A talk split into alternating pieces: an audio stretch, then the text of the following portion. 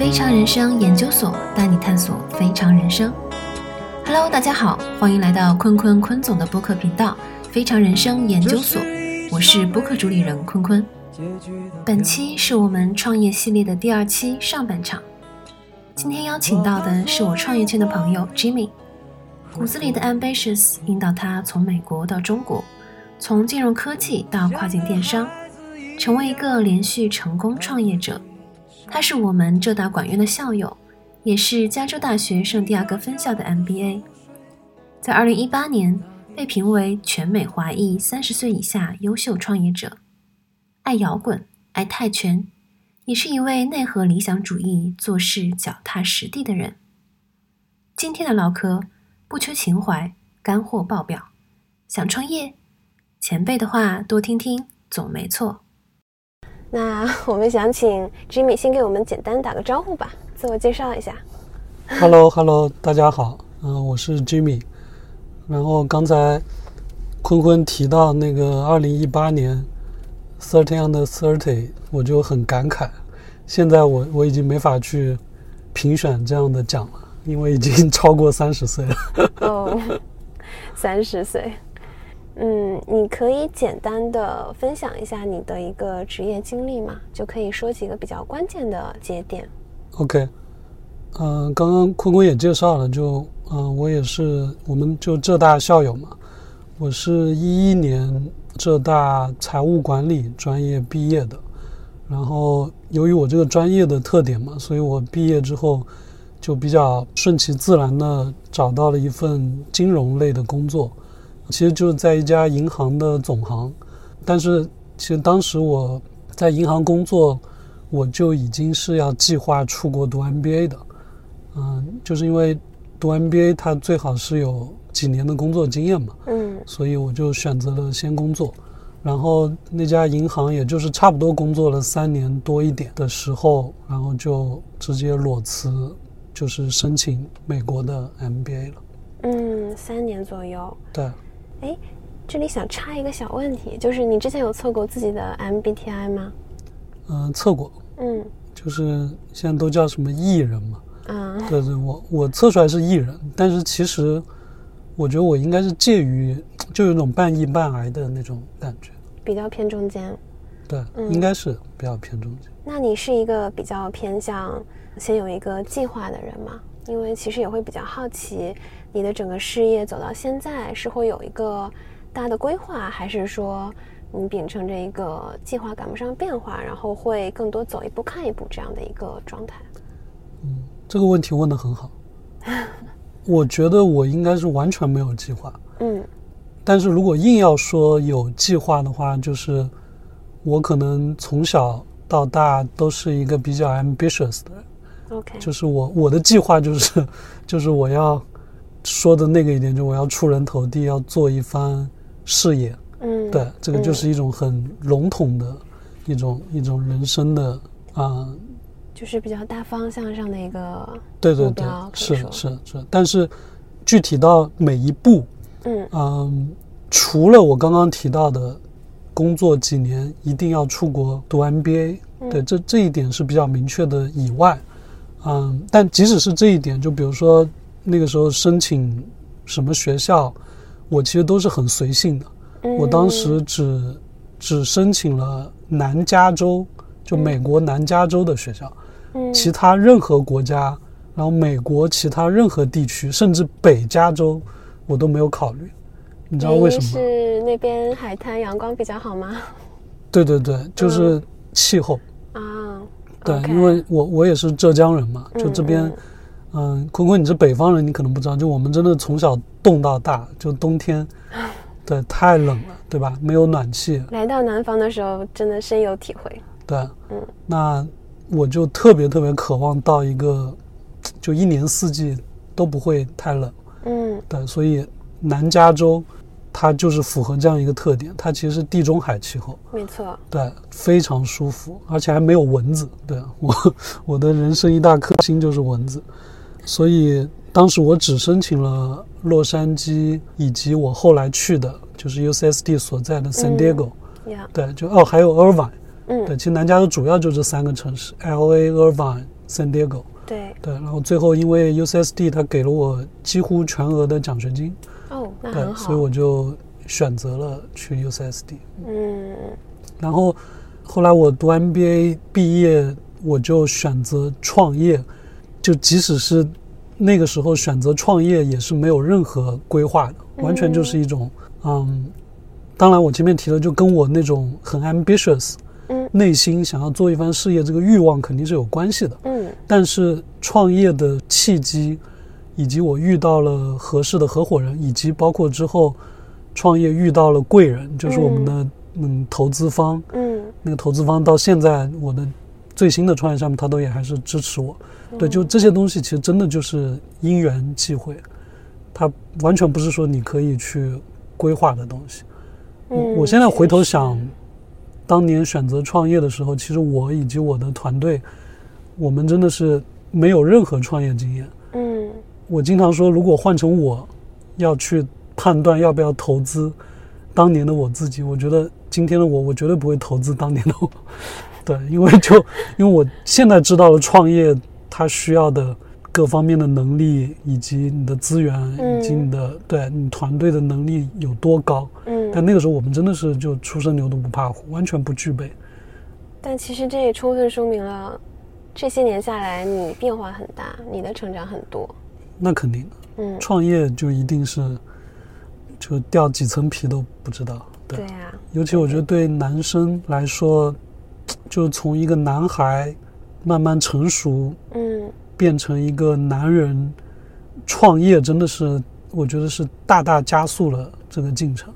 有道理。对，因为你要对对很多人负责，嗯对你的团队、你的投资方以及你的合作伙伴，嗯对他真的是，对这个这个我们一会儿聊创业的时候可以再细讲。对，对，所以刚才谈到的就是说没有计划嗯这个事情，其实我觉得也是跟我做创业这样一件事情它的特殊性也很有关系。嗯哼因为比如说我们创业之后，可能很多人会觉得你做一个企业，你肯定一定要有比较完善的计划和规划，对吧？嗯呃，我觉得也许当你公司做大了，或者是你去一家比较大的公司，可能计划是非常重要的。但是对于一个小的创业团队来说，灵活性其实比较重要。对我我可以比较直白的说，可能嗯真的计划，甚至可能是副作用的。嗯对我，我有我有见过一些创业者，就是最后可能他就是会遇到比较大的困难或者挫折，可能就是因为他当初计划的太好。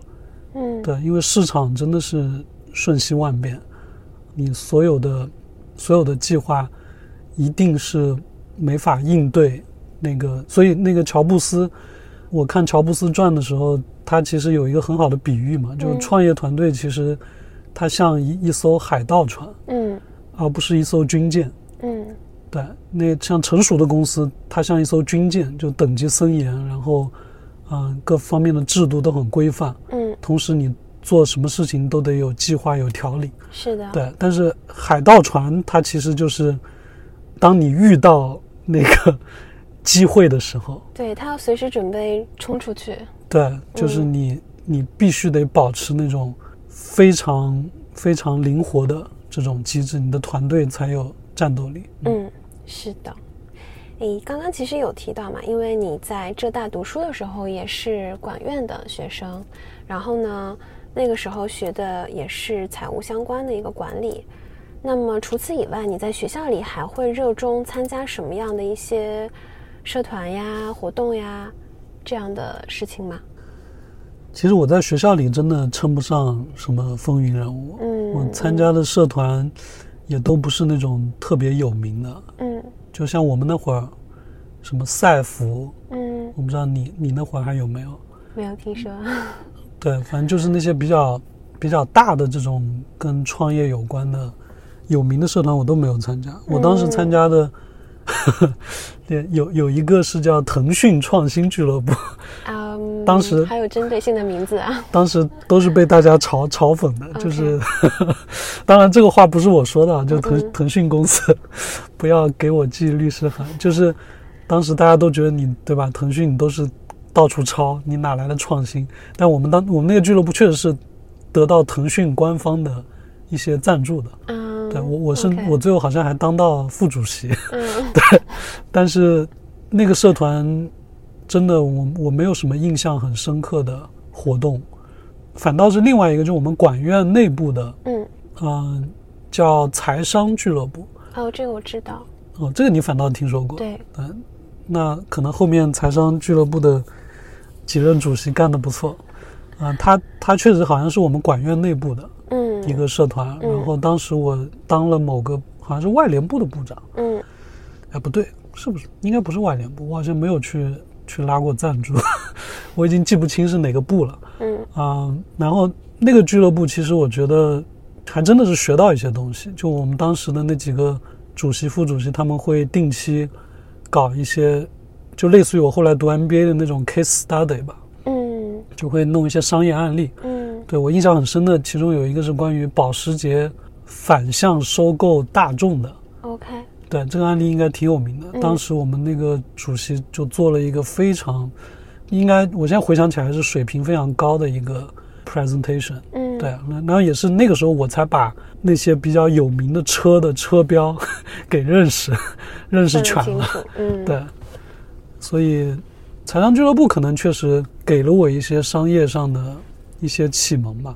嗯，但是这些你说跟我后面对我后面的创业说真的有谈上有多大帮助，其实可能真的谈不上。嗯对，我觉得就是大学里可能最大的最大的帮助还是你的校友吧，你的校友资源。嗯那你像我们浙大确实在创业领域还是对比较拿得出手的，对吧？出嗯创业出来的人特别多，对对对，包括拼多多的黄峥对为代表，老一辈就是段永平。嗯对，所以浙大帮创业还是个。当然，我自己其实没有，因为我在国外创业嘛，嗯我其实跟国内浙大的创业圈子联系不是很多。嗯但是，嗯，但我还是可以经常，就比如现在回国之后，同又在杭州嘛，会遇到一些浙大同样在创业的，通过朋友的介绍、校友的介绍也好，嗯，大家就是可以有很多的交流，也是嗯可以有很多的裨益。嗯浙大的校友圈在杭州这边应该也是比较活跃的吧？对，嗯，是的。对，应该也是有比较多的活动可以去让大家产生一些新的连接。对，嗯但我可能反倒是参加我们那个北美嗯，北美学联组织一些活动会多一点。嗯对，，OK，嗯，那其实刚刚也已经有提到过啊，就是你像毕业以后啊，你进入银行这个决定其实是比较顺其自然的。然后当时差不多三年的时候，决定去美国读了 MBA，这个也是在你算是在预想当中的一件事情吧？对，嗯，然后你刚刚有提到啊，就是在美国当时第一份创业也是比较随机的，它其实并不是一个你预想当中会发生，你也也没有计划说我要做这样的一个方向，所以说比较好奇就怎么萌生了做它的一个想法。应该说当时我选择去美国读 MBA，它真的就是一种我想出去看看，嗯就这么一种非常纯粹的这种欲望。嗯我记得我当时从银行辞职的那份辞职报告，好像在我们部门还引起了不小的轰动。写的很好啊，就是因为我也没有觉得写得很好，但确实就是可能银他们之前没有见到过这样的辞职报告，对，就就会写的比较热血吧，嗯。对，然后就可能我现在已经记不清写了具体内容，但大概意思就是，就是我觉得自己的这个年龄段，就一定想要走到外面去看看嘛，嗯。这个世界有多大，然后想要做点想要做点事情，嗯。对，呃，但是呢，其实我我当时选择去南加州，我其实最初还是想要找一份工作的在那边，嗯因为因为我觉得去了国外，如果仅仅是读个一两年书就回国的话，其实意义不是很大。嗯对。对，就其实我我觉得现在可能很多很多的同学他出去就是抱着想去混个文凭，然后他可能整天也都待在自己中国学生的圈子里，嗯。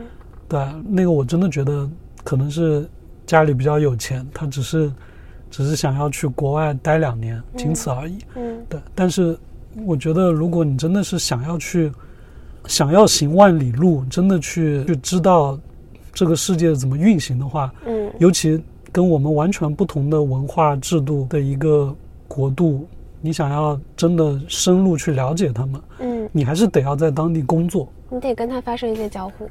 对，就嗯你学生你也可以发生交互，对但那个是完全不同维度的嗯，对，东西。对，嗯因为学生还是处在叫舒适区里，你跟社会的接触也会比较小。非常小。对，跟工作的话，你跟这个社会的接触面积会显著的增大。对，嗯就你学生嘛，那基本就还是在图书馆，在学校，嗯周末就跟着中国同学到哪里去玩一玩。嗯对，然后最多只是生活中简单的跟一些老外做一些那种 浮于表面的嗯这种嗯打招呼性质的交流。嗯那我其实读 MBA 那两年，由于我是想留在那里的，嗯所以我还是挺焦虑的。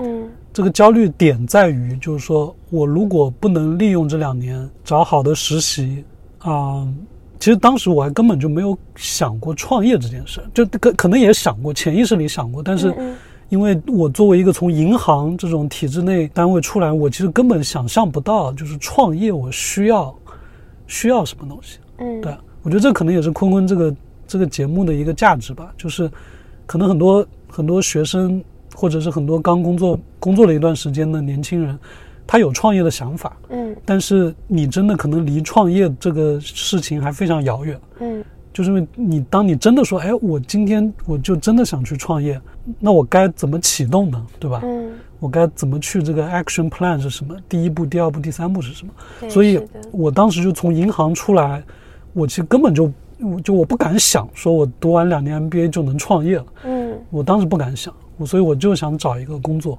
嗯呃，所以其实那那两年我一直处在一个非常焦虑和迷茫的那样一种状态，嗯包括之前在银行工作的时候也是，然后。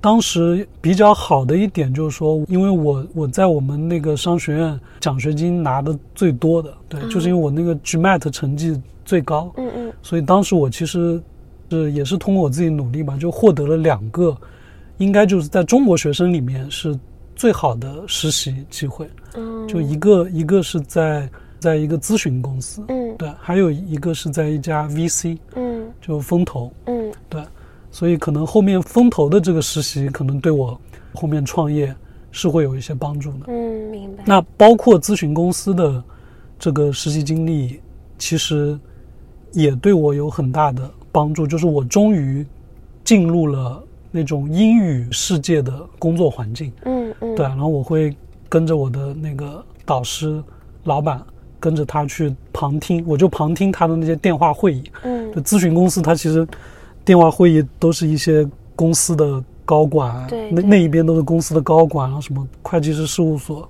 嗯。律师事务所，就就整个美国的这个商业世界，就让我慢慢的有了一些比较初步的嗯了解跟接触。对，然后同时我的英文，当然我刚去的时候，我其实生活中的英文，我我由于跟几个老外住在一起，嗯对，所以生活中英语，我可能第一个学期下来我就没问题了。嗯但是从生活的英语，你要进入那种商务，就是职场英语。嗯对，我不想用商务英语这个词，就因为商务英语这个词在国内就，它其实也是非常书面的那种商务英语。对对但我说的那个指的是你得，就是你能听得懂，比如说美国的一个会计师或者律师，他们是怎么表达？真正的职场沟通。对对对，是怎么表达对一个，比如当时我那个咨询公司主要做的是叫 ESOP，ESOP 就是哇，这个词我好久没叫 Employer Stock Option Plan，嗯就是其实就员工持股计划的嗯这么一个咨询。这个咨询计划它牵扯到你怎么样去计算你这个公司建立这个计划之后的那些现金流，这些东西当然都是我们学财务管理的专业嗯是没问题的。但是会计师跟律师以及那个公司的高管以及员工代表，嗯他们分别考虑的是哪些点？嗯对，关于这个 plan，你你就慢慢你会慢慢真的会了解美国它这样一个成熟的商业社会，不同的，其实就我们儒家文化可能觉得很多东西，你去谈论它，总是会觉得有点 遮遮掩掩，对吧？嗯就涉及到利益相关的时候，但是美国的那种成熟的商业环境，它真的就是会非常直白的去去争取各自的利益，然后这当中去产生碰撞，最后嗯大家 compromise，、呀，没错。对，来达成最后的一个 plan。就那个那个实习经历，就是我大概那中间有有总共参与了四五个这样的 ESOP plan，嗯然后就对我的帮助非常大。嗯然后后面后面那个 VC VC 实习的那个经历，我一会儿再讲，就关于我创业的那些就跟风投相关的一些事情。我但我觉得那个实习经历对我其实影响最大的是另外一件事情，嗯就是当时我们那个 VC 的合伙人，他会召集我们大概就十来个人吧，嗯每周五的中午就大家会一起吃饭。，lunch meeting。一定要坐在对对对、嗯 lunch meeting，然后就在那个每周五一次的这个 lunch meeting，给我的感受就是，我可能我前面虽然讲我们要一就是要努力的去了解美国的这种文化以及职场环境，嗯但是我发现就是从根源上来说，你是不可能完全融入进去的，对，这个是带给我最大的一个感受。嗯我我举个例子吧，就是说，可能我们年轻一代大家英语水平都没问题，嗯但是当他们坐在一起，他们会谈论的话题是什么呢？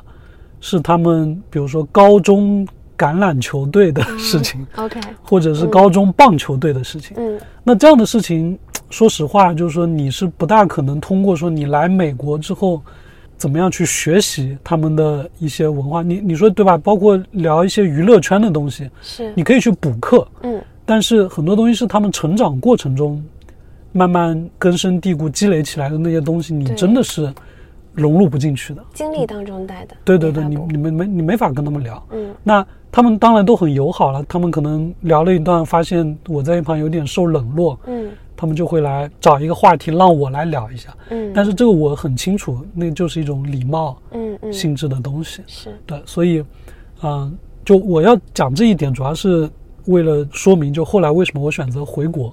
嗯对，就是我其实在美国创业后面那几年，我其实一直想回国的。嗯嗯对，就我觉得我的根还是很中国，就嗯包括我我也是中国胃，我的生活方式我也不喜欢去 club，嗯。嗯，去蹦迪什么的，对，所以那说回来就是说，其实创业，我真的当时就一直都没想过，我当时这个努力的方向也就是为了找一个好的工作，嗯。就是那个咨询公司 VC 的实习，嗯。坤坤肯定知道，就是他肯定是对我找工作会有很大的帮助的，是。对，但是，但说实话，就即使我有这样两份在我们商学院算是最好的实习，但我我要找到一份真的让我特别满意的工作，其实还是不容易的，在那边，因为我们加州西海岸它本身关于金融类的工作就不多，嗯。对，那像我学财务管理的话，我可能比较好的方向就是去去那些美国的大公司，嗯。去找那个叫 corporate finance 的工嗯嗯。职位，公司金对，就公司金融嘛，其实嗯。也就是财务管理。嗯。那我其实当时是很想去找什么好莱坞，包括什么 Sony Picture，嗯。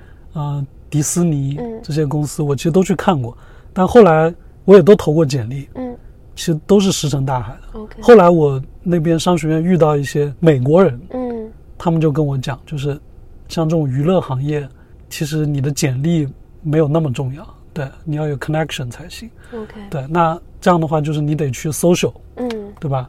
那其实对于我们读 MBA 的人来说，我们的 social 的机会其实还是挺多的。嗯。我们学校会有大量的那种 seminar 啦，嗯。以及以及一些酒会啦，嗯。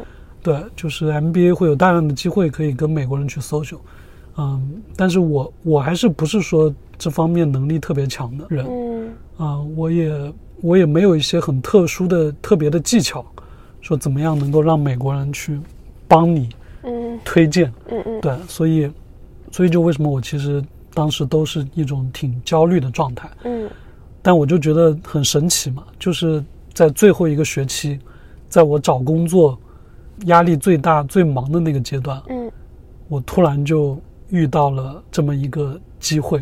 啊、关于这个创业的机会它是怎么来的，其实主要是两件事儿。嗯一个是我们我们学校有一门课叫 Lab to Market，嗯。就从实验室到市场，嗯。对，其实就是教你怎么样学校的科研成果怎么样转化成商业，嗯。对商业产品这样一门课程。然后其实这门课程我们从第一学期就有，嗯。但是之前几个学期我也参与过一些项目，其实说白了就跟国内的一些创业大赛一样，其实你知道那个项目就是玩玩的，，OK，对，你是不可能真的把它转化成一个创业项目的。嗯。但是就在最后一个学期，我们那门课的我两个同学跟我就突然有了一个想法，嗯。然后那个想法就把它做成了那个门课上的一个 project 嗯。啊、但是如果仅仅有这个 project，我也不可能真的去把它当成一个公司去创业的。嗯但又是恰好在最后一个学期这门课的这个过程中，嗯。我当时最好的一个同学，也是跟我住在一起的一个室友，嗯。他突然有一天叫了他的一个朋友跟我们一起吃饭，嗯。我还记得那一顿吃的是韩国烤肉，，OK，对。但是那一次吃饭，我跟他的那个朋友，其实我们俩是就很神奇，就我们俩其实完全不大聊得来的。OK，就他是一个 engineer，嗯。是一个 software engineer，嗯。嗯、跟我年纪差不多的，嗯。好像比我小个一两岁。但是呢，他他的性格就那种比较轴的，嗯，对，就特别较真的那种。所以，所以当时我记得就是我我发表了几个什么观点，关于什么事情看法，其实他就会反驳我，然后我就又会跟他辩论，对。但是后来回想起来，就其实就是因为这样，就我们俩互相留下了比较深刻的印象。嗯然后结果后面到我那门课这个 project，我觉得哎，这个想法真的挺不错的，而且真的有市场有需求，嗯。但是我们需要一个工程师，嗯，真的去把它就会写代码的人明白。去把它实现。嗯。然后我就突然想到了这个印象深刻的人，这个人，嗯。但是我真的没抱什么希望，因为嗯。我觉得我们俩也不是很熟只是见了那一次。嗯但是我我就又通过我那个朋友，我让他来我们家，就我们住的地方。嗯。然后我还记得我跟他是在，因为美国那个房子基本就是都都是我们住的 house 嘛，嗯。然后 house，然后它是两两层嘛，嗯。然后不有一个楼梯嘛，嗯。我就记得我们俩不知道莫名其妙，就是我们俩就站在那个楼梯上，就我好像我站在上面，他站在就两两狭路相逢是吗？两？就是两个台阶下面一点地方，嗯我们俩就这么聊，然后我就把我们这个 project 的想法跟他讲了。嗯当时他好像也没有说特别兴奋，嗯但是我们就关于这个想法就聊了很多。聊完之后，没过几天，他就给我发 message 说他愿意加入我们。嗯对，所以就是这么一个，我我就觉得这东西，你说有什么，就真的我觉得完全就是机缘巧合。我觉得听起来就非常四个字，缘分到了。对，是的。嗯，那当时这个项目的大概的主要方向，你可以稍微分享一下吗？或者说它的一个大概的商业模式？它其实就是一个金融科技产品嘛，嗯然后主要就是满足在美国的华人，尤其是留学生为主的年轻人，嗯，他们在金融方面的一些需求。明白。对，那像这样的一个创业项目，最开始你们是几个人？三个人。就是除了我跟我的当时那个 project 的同学一起做 project 同学以外，嗯还有这个工程师，嗯然后后来又有一个算是个富二代吧，啊，OK。。对，加入我们，所以一开始我们是四个，嗯对，四个合伙人。嗯。那这样的一个项目的话，启动资金的阶段大概会需要多少钱这样一个量级呢？呃，像我们这种真的很少，嗯因为其实最主要就是这个工程师，嗯工程师他要把我们这个想法，把这个网站要做出来，嗯嗯对，然后网站做出来之后，其实初期主要就是做一些简单的宣传嘛，嗯对，那其实我们当时，当时流量还没有那么贵的时候，其实我们很多的宣传它都是一种，就是 word of mouth，嗯。对，就口口相传到后面，所以我们也没有花太多的钱，所以当时另外三个人我们其实都没有出钱，我们就是，嗯。比如说我我跟我那个同学就是有想法，然后那个这个工程师对吧，他是很关键的，嗯嗯。他是要把这个实现的，然后那个富二代他其实就，我记得他应该就出了一万美金嘛，啊，对，所以对你就可以理解成我们初始就是靠这一万美金做了大概半年，OK，对，然后就产品雏形有了，嗯。然后也有了一些用户，嗯。然后，但其实到半年那个节点，我们已经觉得基本做不下去了，就是因为我们其实真的我们四个人都没有创业经验，嗯。我们也没有那种很牛的，就后来我们知道的美国那边黑话叫增长黑客，啊对，怎么样让你的用户能快速增长那些方法，其实我们都不懂。嗯。所以当时其实做到快六个月的时候，那个钱也花的差不多了，然后我们用户量也就好像也就几百个吧，嗯。几百个用户，然后就是不痛不痒的，那嗯平台交易量也就停留在一个就也不怎么增长的那么一个量，嗯。然后产品就也还是比较丑的那么一个出，因为也你也没有更多的钱去找设计师把它设计的更好看，嗯。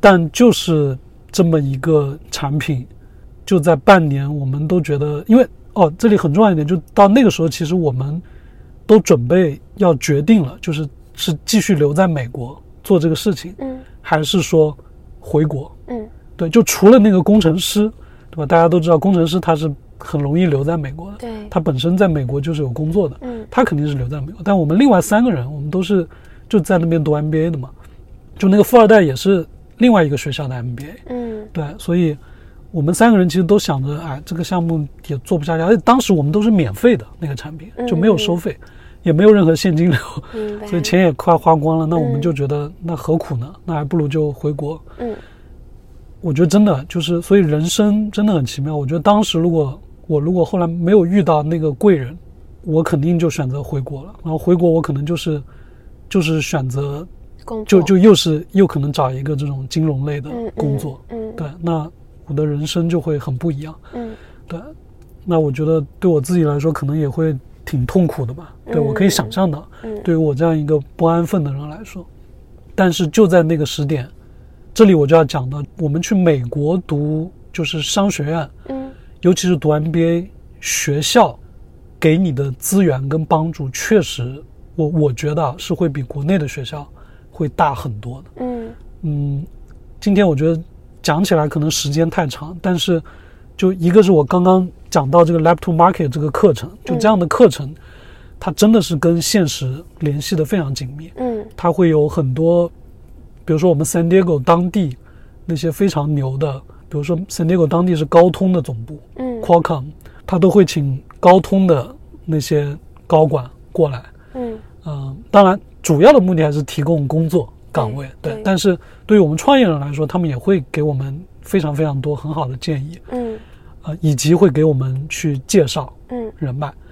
然后另外一个就是我们商学院它有一个孵化器，嗯。我们的项目就是在毕业那会儿就被这个孵化器给入选了。，OK，对，然后这个孵化器它其实就是会有一系列的这个 workshop，嗯。它会教你在美国开公司，他会请那个律师过来，嗯嗯，对，教你怎么开公司。然后那个律师他会，他跟学校有合作嘛，嗯我记得很清楚，他是给我们一开始成立公司，给我们全免律师费，嗯，对，就一分钱律师费都不收。但他就是觉得你学生厉害的话，你之后能融到钱，那你公司会越做越好，他赚的就后面的钱。所以事实上，我们用的那家律师事务所就是一直用到现在。哦，后来我们融了几次钱，就是他律师费其实很贵，对，他就是长远发展，他是美国有一个榜单的嘛，嗯。嗯，哎，我忘了美国那个榜单是 top 一百还是 top 两百的一个律所，嗯。对，那个律所叫 Shepherd Mullin，他就是在那个美国最顶尖的那个律所榜单里面的，嗯嗯。所以真的很贵。但是我觉得就为了感激他一开始帮我就是免费成立公司，以及后面跟投资人谈判，嗯。对他都帮到我们很多。嗯所以那个孵化器，它真的给我们提供了很多这样的资源。嗯。然后对于我来说，最最重要的就是当时的那个孵化器的一个导师，那个导师是个华人，嗯。然后他给我介绍了我的那个贵人，，OK，就是后来投资我们的。那家那个投资人，其实是一家 VC 的合伙人。嗯。那家 VC 其实挺有名的，嗯。之前在硅谷，然后后来搬到了我们南加。嗯然后那个合伙人是个台湾裔美国人，嗯他跟这个华人导师是沃顿商学院的 MBA 同学。哦，对，所以又是对我一个新的 connection。对我我我可能今天我真的就会把一些特别细节的东西告诉大家，就是想让大家知道，就是在美国商业社会，其实很多人可能会觉得说国外什么不讲关系、不讲人情。实话说，只要有人的地方，就对，对就是人情就是很重要的。嗯只是我们国内叫关系，美国叫 social。嗯对，所以他把他介绍给我之后，我就记得我跟他打了一个电话，嗯大概聊了四十多分钟，嗯我就跟他讲了我那个产品的想法以及市场需求。嗯，我觉得我在 MBA 的教育确实给了我比较大的帮助，就是我我在给投资人 pitch 的时候，嗯我确实会比较知道该怎么 pitch。对，这个确实 MBA 课程，因为 MBA 课程大量就是就是做 case study、做 presentation，然后你就知道一个商业项目你该怎么样对、嗯去讲那个故事嘛。嗯但是实话说，我当时我觉得我今天再去讲的话，我可以比当时要讲的好十倍以上。那个时候其实我还是我主要还是紧张，嗯嗯，一个是用英文嗯。在电话里跟一个那么牛的投资人去讲我们这样一个我毫无信心的，对，当时真的我对我们团队以及我们项目真的，实话实说没有什么很大的信心，但真的就硬着头皮嗯。要自己强撑着。嗯。就我觉得在整个讲的过程中，我都经常磕磕巴巴，然后就是会有种心虚的感觉。嗯。但结果没想到讲完之后，他当时就跟我说他要投资我们，然后挂完电话之后，他邮件就把那个投资用的是那个叫 note purchase agreement convertible note。嗯，对，这这个这个可能太细节了，我觉得不是这种专业的人啊、我不用讲的太细，但大概就是它是一个可转可转债的这么一个投资条款，嗯。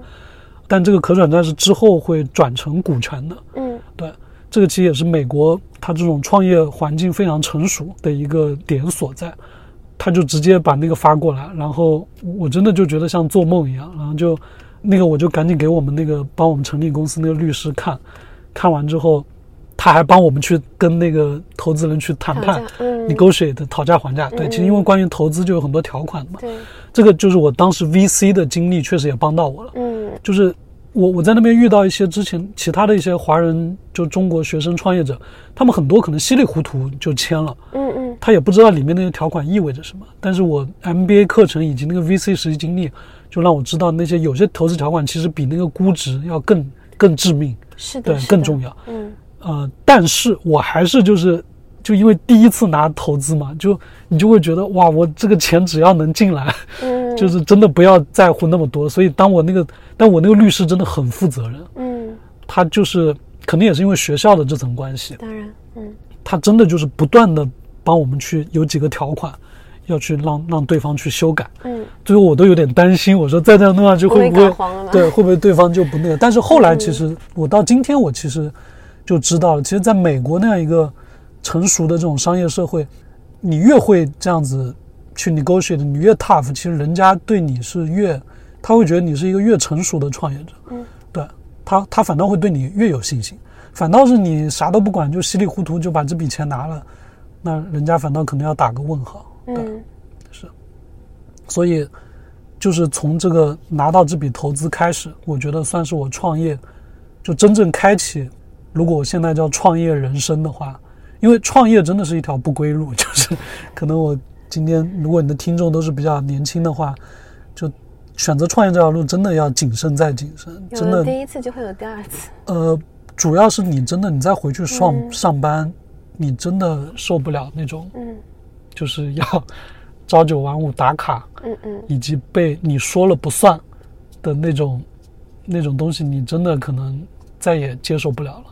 对，嗯。所以我觉得这个投资人以及那个 mentor，就是介绍我认识他，他们真的是我人生中非常重要的贵人。嗯对，所以，所以今天很多，嗯、就我也会去参加一些创业分享的活动。嗯我觉得如果有创业者，他真的一直在吹嘘说自己多厉害，或者自己的团队多厉害，嗯怎么样，我我都会 抱一种呃很怀疑的态度。嗯对我自己的感受，做到今天，我认识了那么多非常厉害的创业者，嗯真的真正厉害的创业者，他们都会承认运气在创业过程中起的作用比重是非常非常大的。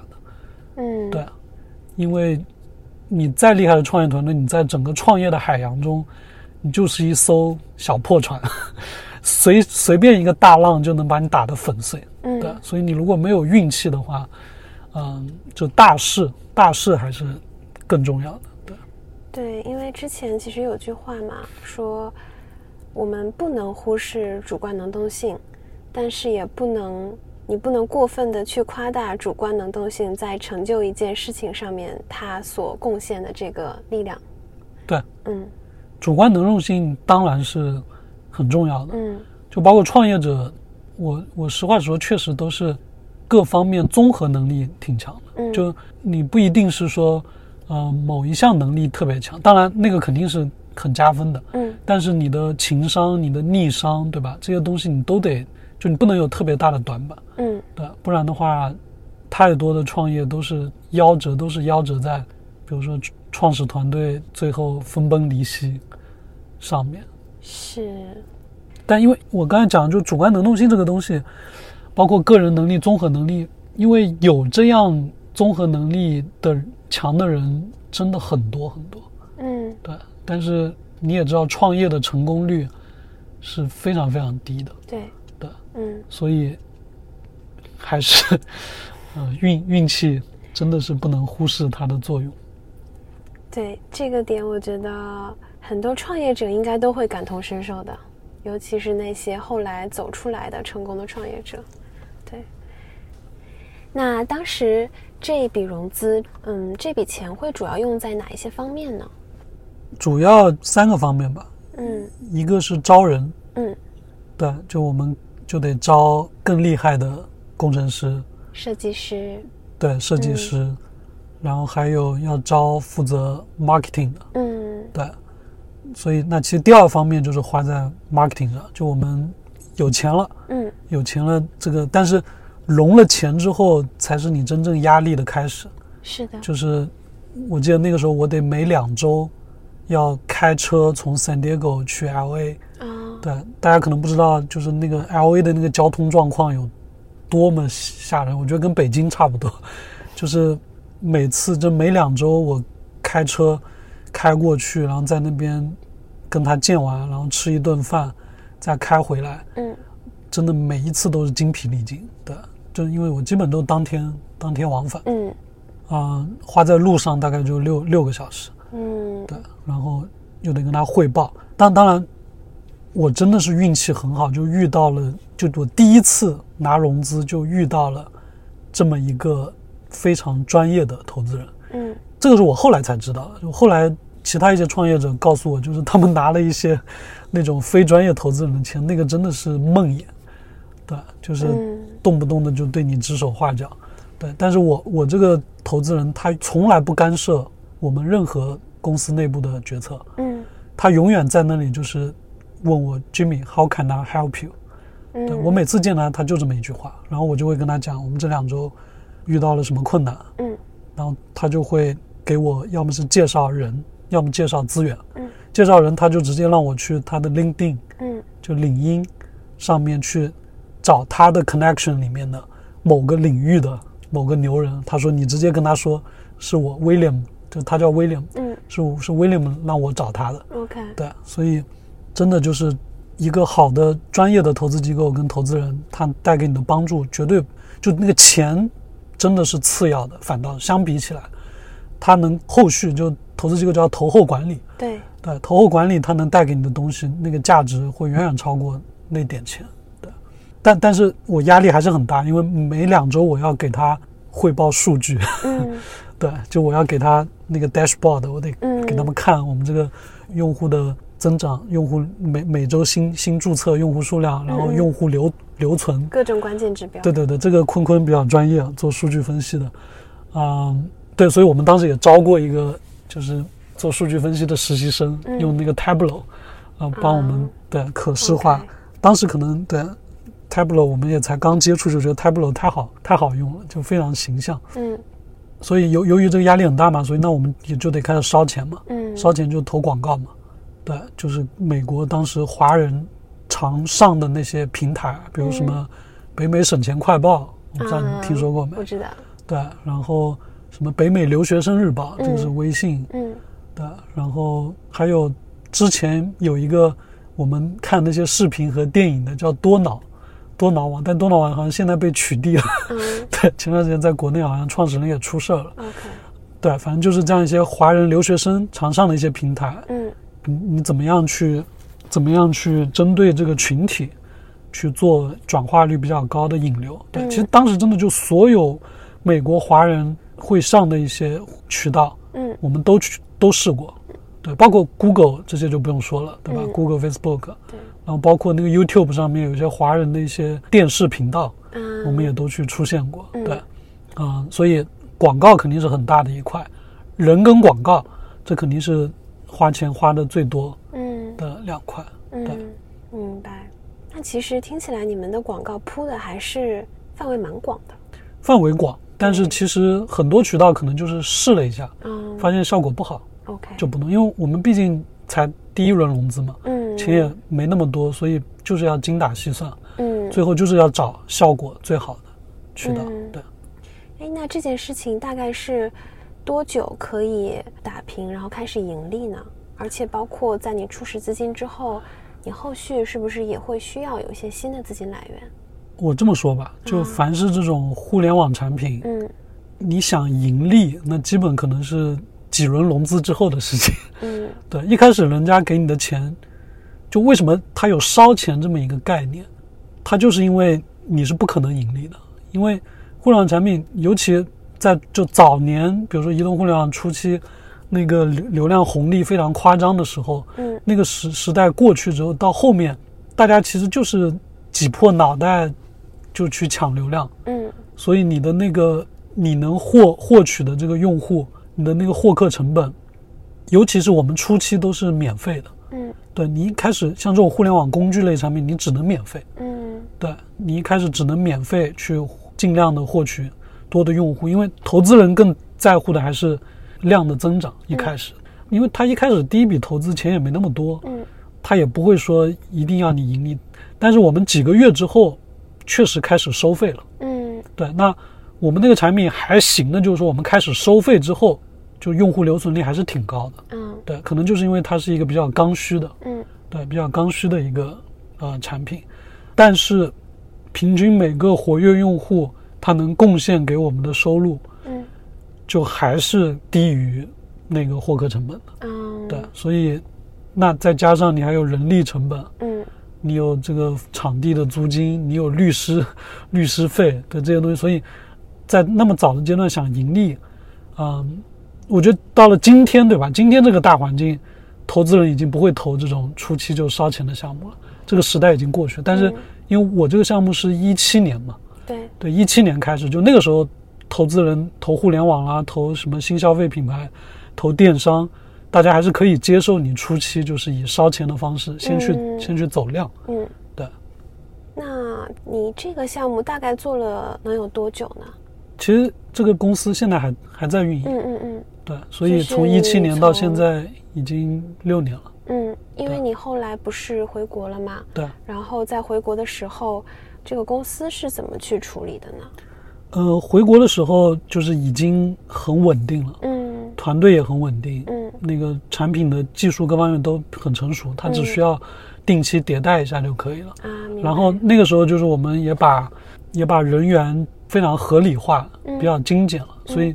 在我回国那会儿就已经开始盈利了，啊，对，所以其实我们几个合伙人，大家其实就是也基本不用管了，啊，就拿分红就可以了。OK，对，OK，所以说现在公司具体的管理已经交给了后来招募的人，比如说专业经理人啊之类的这种。来进行管呃理？，对，其实就我我们有合伙人还是还在那边的，啊就包括那个最早那个工程师，嗯他也还在那边。然后这里我讲一下，就是那很多人可能会疑问，那投资人的钱怎么办，对吧？嗯那所以就是我们这个项目呢，它确实做了两年大概左右的时间，就发现，由于我们那个产品只针对在美国的华人，尤其是以年轻人为主的群体，嗯它那个市场容量还是太小了。嗯对，就它做到一定阶段，就那个天花板其实就很明显了。，OK，所以我们就知道那个项目其实做不大。嗯那做不大的话，但是投资人就这种投早期的投资人，他其实主要还是投人，嗯。对他就是看重。当然我，我现在也我也没问他当初为什么会看中我，对，但是他由于看中我我这个人，所以我当时就是已经有了这个比较成熟的团队以及各方面资源以后，我就嗯想要做一个更有可能做大的这么一个赛道，对，嗯。所以我就回国选择做跨境电商了嘛。